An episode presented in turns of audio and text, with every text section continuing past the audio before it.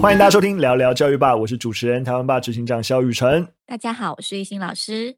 我上个周末啊，去那个新竹，我们台湾吧以前有个伙伴，然后邀请我去那 TED 竹北去分享，后来就后悔了。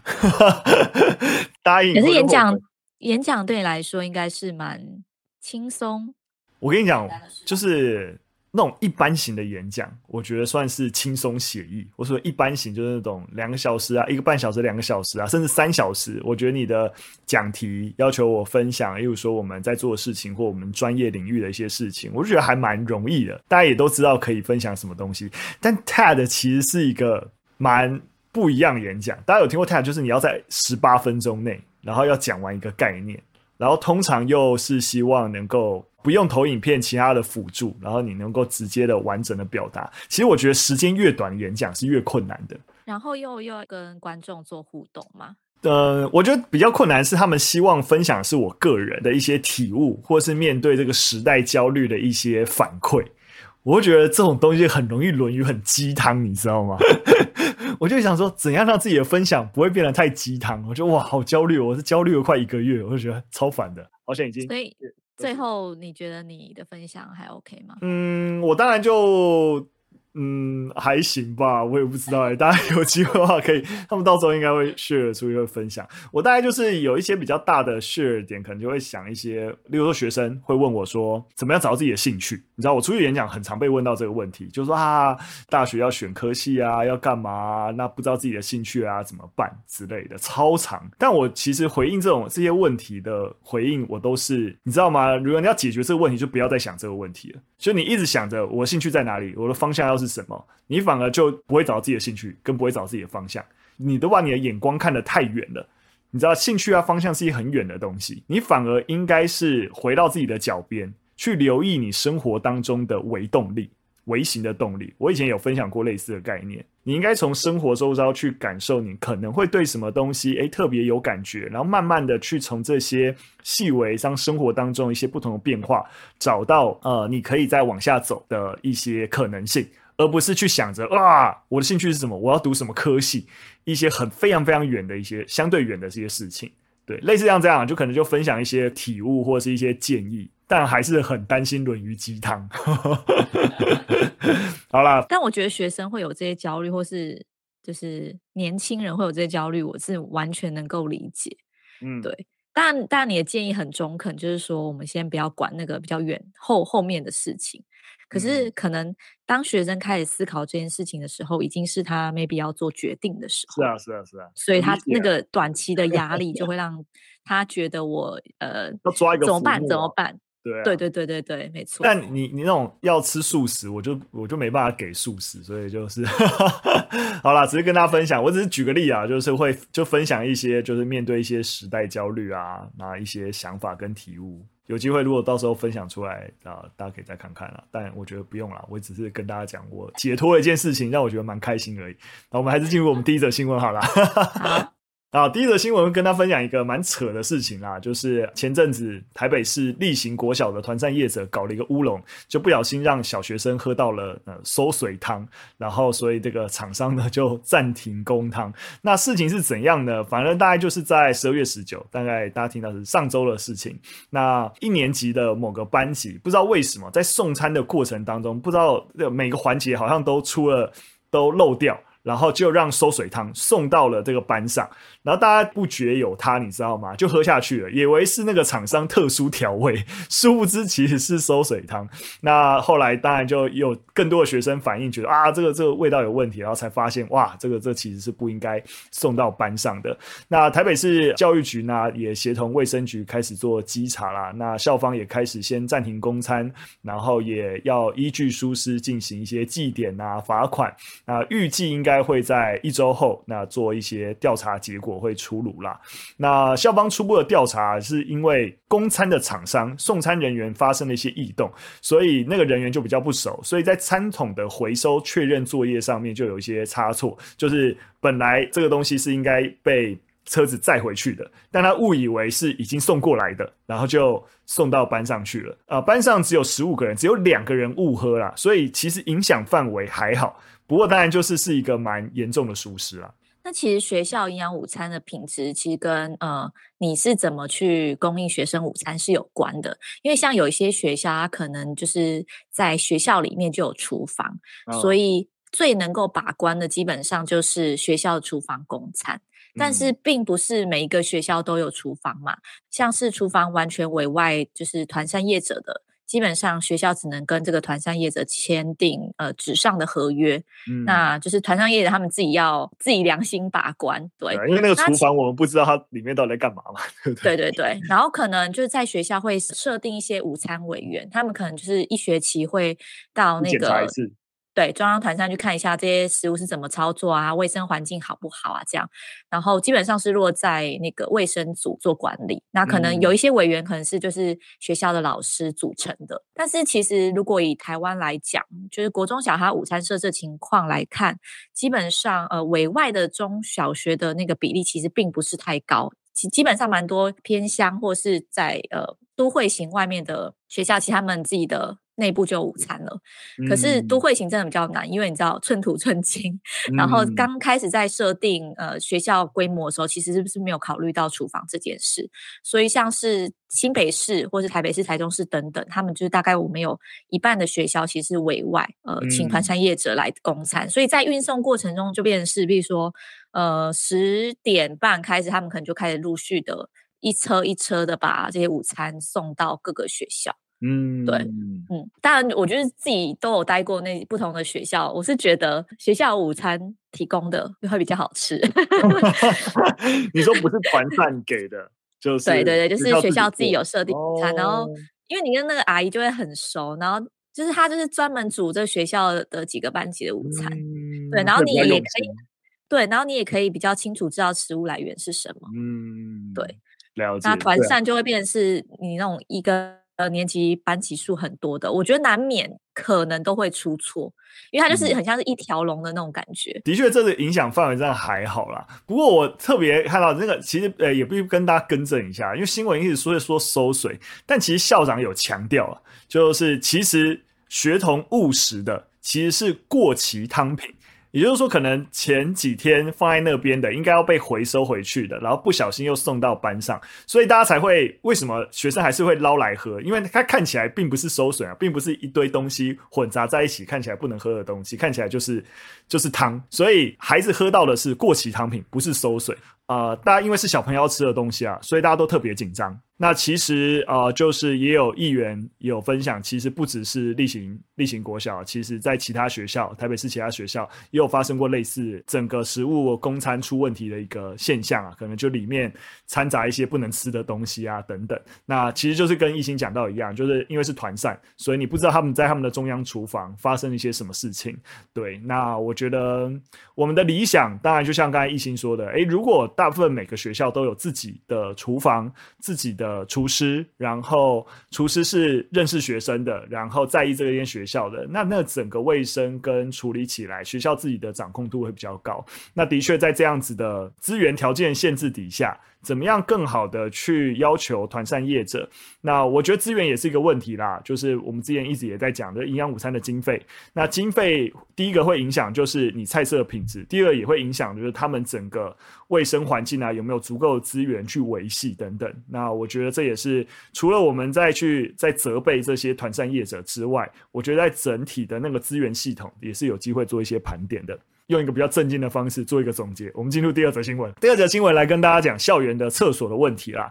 那我不知道大家呃对于呃在学校上厕所的记忆是怎么样子，但是必须要说啊，就是现阶段台湾的校园的如厕环境，之于国际的平均水准，那普遍来说还是认为大概也是落后了三十年，就是有些地方整修了八年都还还是有一条沟。那我据统计啊，世界厕所组织，我不知道竟然还有世界厕所组织这个 这个东西，就每个人每天大概会上大概六到八次厕所，所以累积下来一年大概要上两千五百次。那你一生当中又有两到等于你一生当中有两到三年的时间是在马桶上度过，这样听起来好像很多诶，马桶上要度过两三年的一个时光。那当然必须要说，高中以下的学生。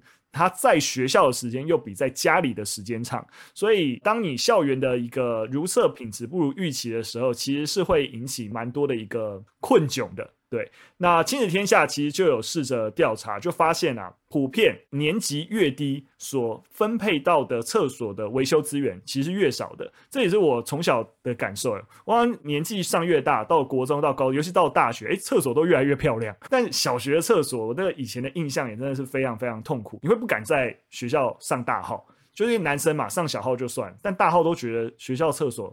超恶心的，都想办法憋着要回家才要上。那当然了，也有呃一些县市的教育局处，也有有一些教育处长啊，就坦言，其实近年的整个教育政策的重点，其实是落在包含班班有冷气啊，生生用平板啊，所以各县市啊要搞定这些硬体设备。啊，就差不多了，还要推动什么一零八克钢双语教叭叭叭之类，所以他们认为就没有想过要管厕所啦，也不知道要哪里有经费可以来维修，所以许多老旧但还堪用的厕所就继续用了，但是冲水可能不是很顺畅啊，或是整个那个厕所非常的昏暗，和或是很臭，对，那就会导致其实很多学学生，就像我啊，小时候都完全不想要在学校上厕所，那这这就会引起很多问题，如果说你会憋尿，或是该上厕所不上，其实会引起一些身体上面一些问题啦。所以对此啊，其实教育部的国民级学前教育署也开始希望能够鼓励老旧厕所翻新。但这其实他们从二零一五年开始就有在办理啊，就是所谓的补助老旧厕所整修工程的一些实施计划。那目前好像成果也还是真的有在推进啊，因为据统计来讲，他们也已经为此支出了四十六亿元，大概全台有两千多栋的校园厕所有因为这样的。计划得到啊、呃、整修，但想见这个数量可能还是不太够了。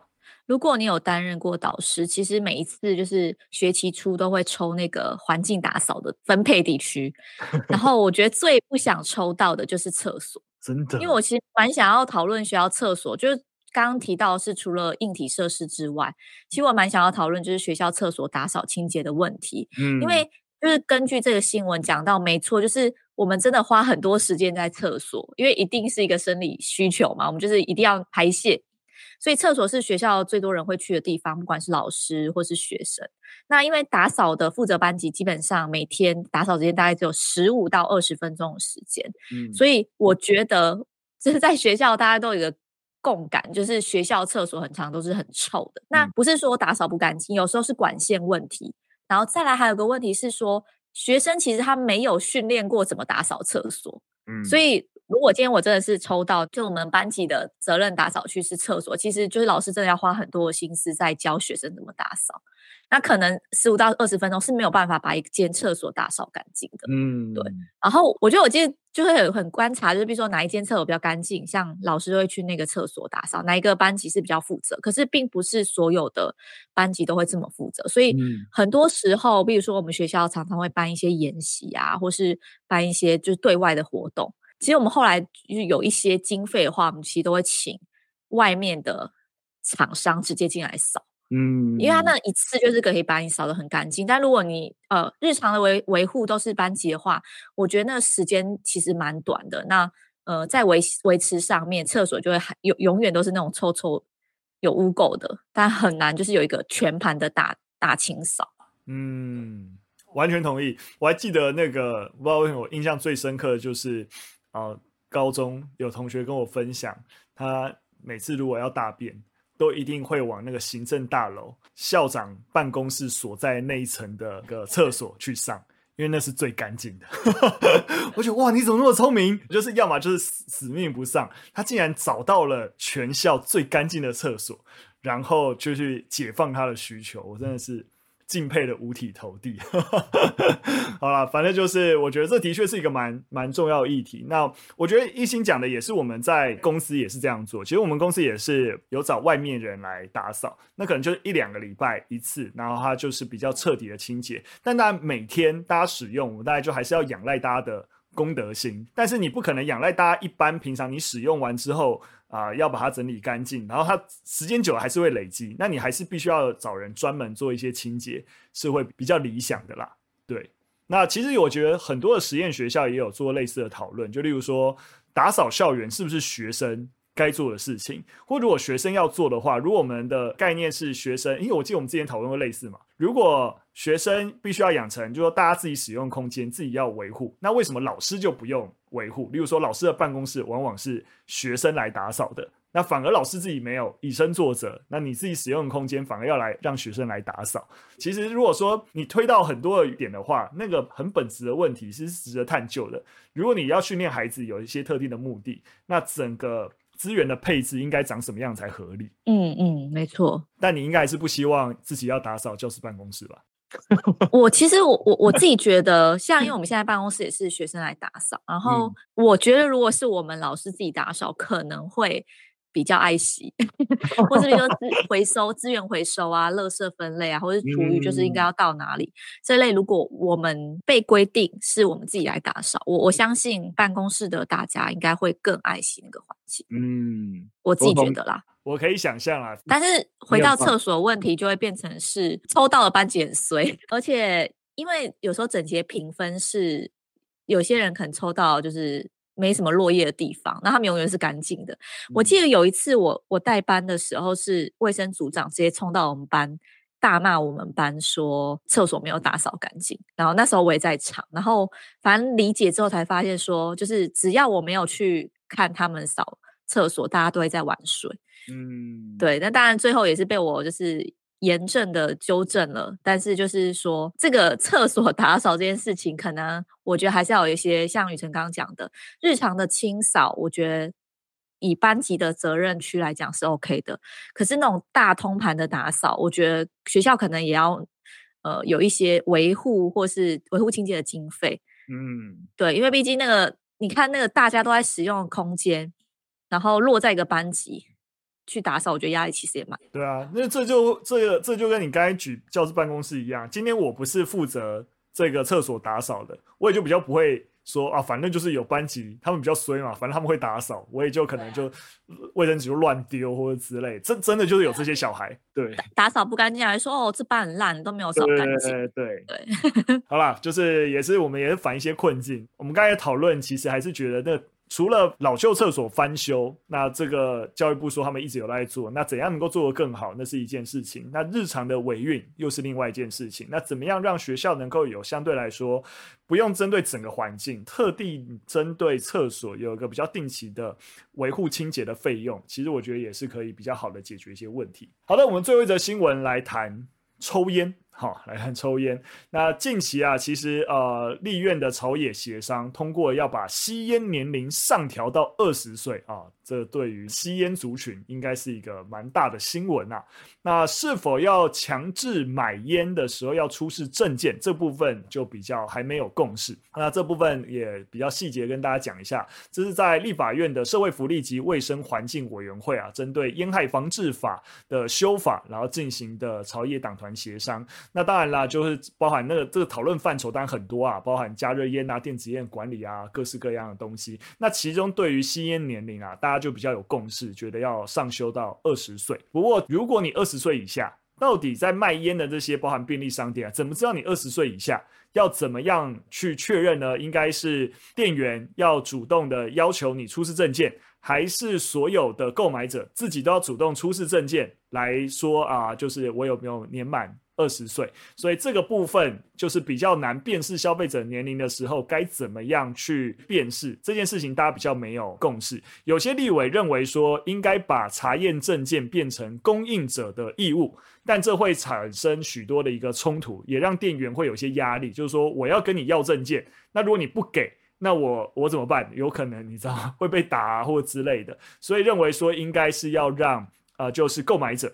自己要主动出示证件，但实际上面主动出示证件又跟社会常态，你就就到底谁买个东西，我还要拿个身份证啊，告诉你，哎，我真的满十八岁了。这实际上大家的购买习惯就不是这个样子，所以到底这件事情要怎么做，还没有一个共识啦。对，但可以想见，未来你要二十岁以后才可以抽烟。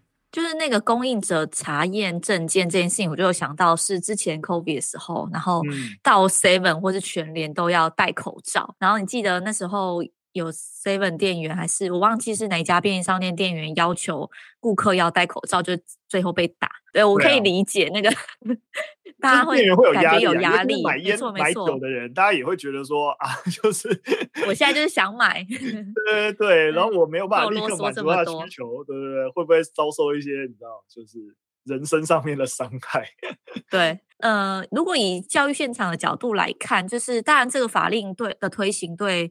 呃，我们对于青少年或是吸烟人口来讲，我觉得是一个呃有其必要性，而且是一个好的推广的政策，是让学生在吸烟年龄这件事情上面有更多的限制。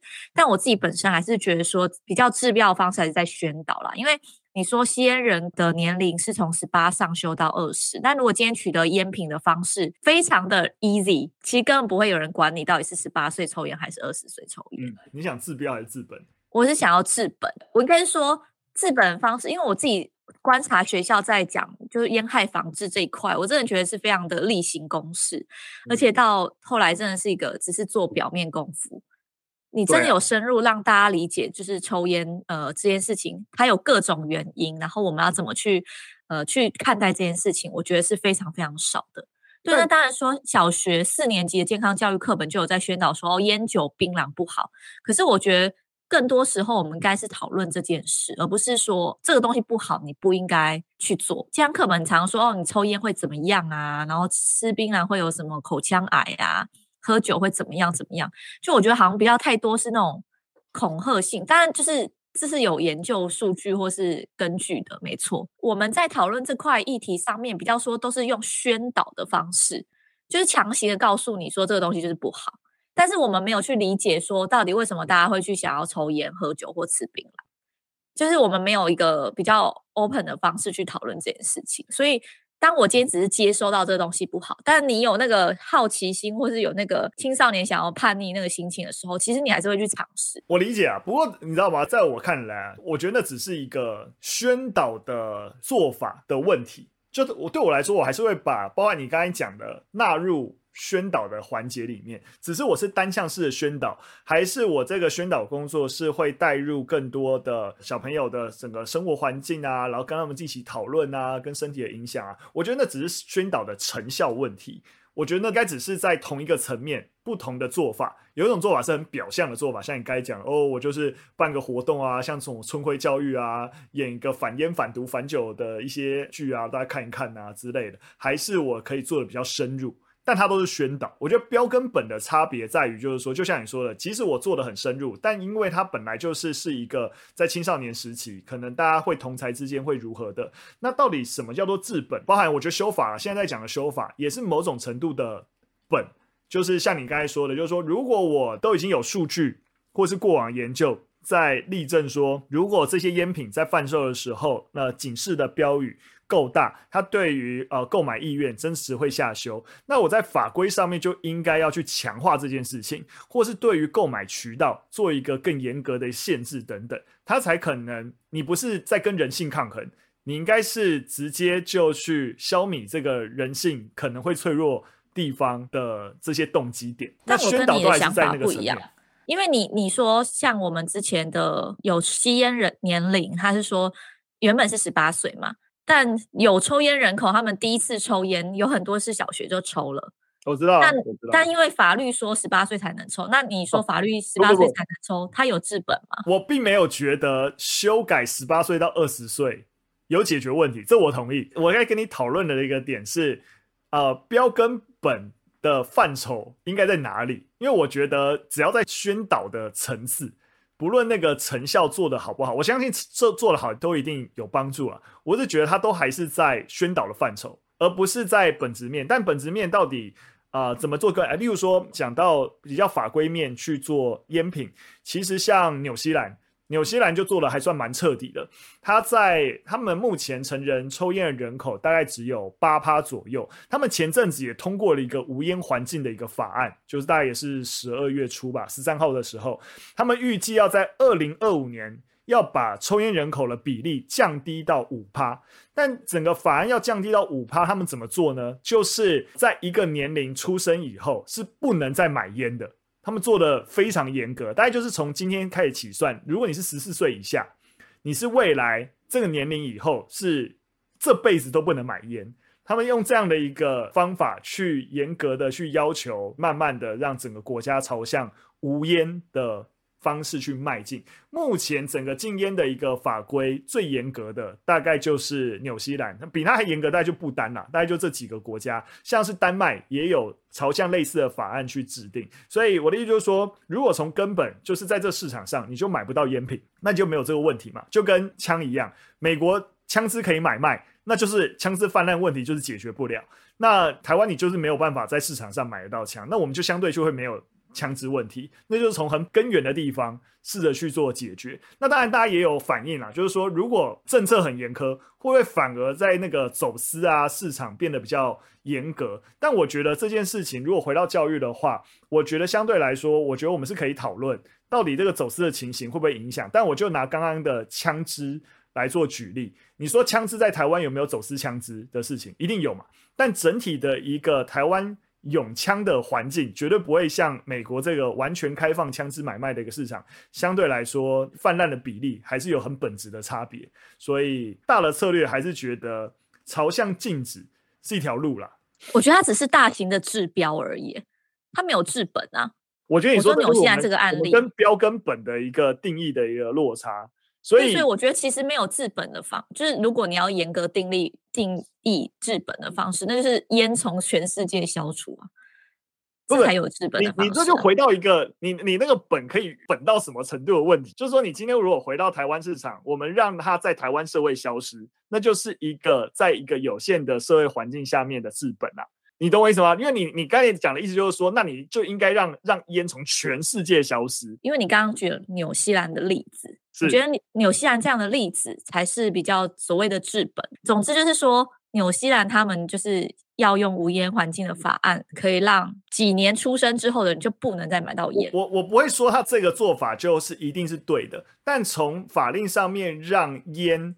在某种程度，在一个可流通的市场环境上面减少乃至于消灭，才是最相对本源的做法。对，但它会就有非法市场的问题啊。对啊，所以我就我，所以我才刚才拿枪支来做举例啊。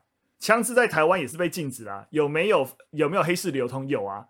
但是你拿可以自由流通的市场，美国去比较，你会觉得即使台湾有黑市的枪支交易，我们会比美国的枪支泛滥严重吗？不会嘛。好，所以应该是说撇开我们现在要所谓的治标治本，你刚刚举的例子是用纽西兰的例子来讲，如果我们呃再跟目前台湾的法法令做比较，对吧？因为我觉得我的想我我刚刚听起来会觉得你好像是在跟我说，就是呃所谓的真的比较治本的方式是在法令上面更严格禁止。对，我的点是我在在这件事情上面，我不相信教育之于治本是能够有效的。因为这件事情在社会已经存在，我没办法相信我们在教育现场，即使多么的深入跟孩子讨论，哎，你看吸吸烟怎么样，对于危害如何，但他就已经在社会出现。孩子看到的所有影视媒材或干嘛，烟品就是这么的普遍，你去 Seven 就是买得到。你觉得我们教育怎么做有办法阻止整件事情？我对我来说，这都不可能。我懂你意思。对啊。所以我才会说，就是因为它现在就是在市场上流通了，所以即使我们教育在怎么禁止，或是说宣导说这个东西不好，但它取得的方式太 easy 了。对，所以你很难想象你的教育做的再深，这件事情能够怎么被解决。但我想到一个有趣的，但我不确定跟这个主题有没有关系。我记得我待过某一个学校，就是呃，校长跟那个合作社的厂商很好。嗯、然后我记得在校会还是某一个会议上面，校长就就有老师说，哎，为什么合作社都卖一些有色素的糖果啊，或是饮料啊？觉得学校应该要禁止贩卖这些东西。对，然后但是我们校长因为跟那个厂商很好，所以他就说没有啊，我们教师应该做的事情是叫他们分辨，即使合作社有这些东西，他也不要买。呃，因为就是外面就是有卖这些东西，你听懂我意思吗？所以校长那时候。校长那时候的回应会让很多的老师觉得很傻眼，就是说学校的场合就是这个环境就是是要卖一些比较营养健康的东西，但你你的你的说法是回到老师你要教学生在面对这些有色素的东西、有糖含糖量比较高的饮料，你应该要教他们怎么拒绝。反正后来合作社还是有卖这些有色素的东西，然后含糖的饮料。嗯，只是意识流突然就是飘过这件事，但我不确定跟前一天评讨论有没有什么相关。哎，有相关啊，这那你你这个例证是在证成我的观点，不是证成你自己。哦哦哦，好，所以我潜意识是赞成你的，就 是。对对对，你可以理解吗？就是说，就是因为我们等于你不能够仰赖教育，你如果有些东西是有害的东西，你应该本来就应该淘汰掉。这些让他少接触，对，就是你应该在环境面本身就解决这个问题，而不是我环境还是大量存在，然后跟跟小朋友讲说，哎，你自己要抵抗诱惑啊，这样子就是，哦、对，我觉得这可能要一段时间思考，因为我觉得就是自己做出选择这件事，好像也是在磨练自己的心智。是，所以老师说，我觉得你刚才举的例子的确，我觉得是有讨论范范围的。就是老师说，我某种程度也是有一点支持这个校长的想法，就是说，你不能够让学校变成是一个温室环境。你明明一出了校门，Seven 什么东西都买得到，然后我说我的校园合作社就死都不卖一些东西，对，就是，但是那个界限到底在哪里？例如说，我刚才讲，如果说有色素，是我们摆明知道这个东西是不，你你一定对学生有害。那我觉得当然一定不能卖对学生有害的东西，但有些东西不一定是有害。例如说，我说含糖这件事情，我觉得含糖这件事情对我来说就不是一个学校合作社应该要禁止的东西，因为你吃糖没有问题，是吃过量的糖才有问题。所有的热量摄取也是嘛，你会肥胖就是因为你过量热量摄取，所以我们不应该是说有含糖饮料就不应该存在，而是我们应该教导孩子，就是说你的日常的整体的饮食如何让糖控制在一个合适的范围内。那就不是说含糖饮料都是坏的坏的东西啊。嗯，没错。可是有些东西一定是坏，例如说抽烟，你不会说抽一根没有问题，抽十根才有问题。你开始抽就有问题，对对对，因为它本身就是坏的。所以我觉得这些东西还是会有一个就是程度上面的差别。学校不能够出现的东西是它本身就有害，那那种是程度范围有害的东西，我们应该教育孩子。嗯哼，了解，嗯。同意。好了，我们我们扯得有点远哈，反正我们就大家就听我们小小的辩论一下。那对，然后厘清一下自己的思路，因为我好像也不是那么清楚自己到底想什么。好，反正大家有什么想法也都可以留言参与我们的讨论了，好不好？那其实我们今天分享的三个。差不多就到这边了吧，对不对？可以了，可以了哈。今天这样扯的有点多了，很感谢大家收听。那一样，如果有呃对我们节目有任何的想法，或对于我们讨论的事情你有想要回馈的，那都可以留言告诉我们。那我们今天的节目就到这边，拜拜，拜拜。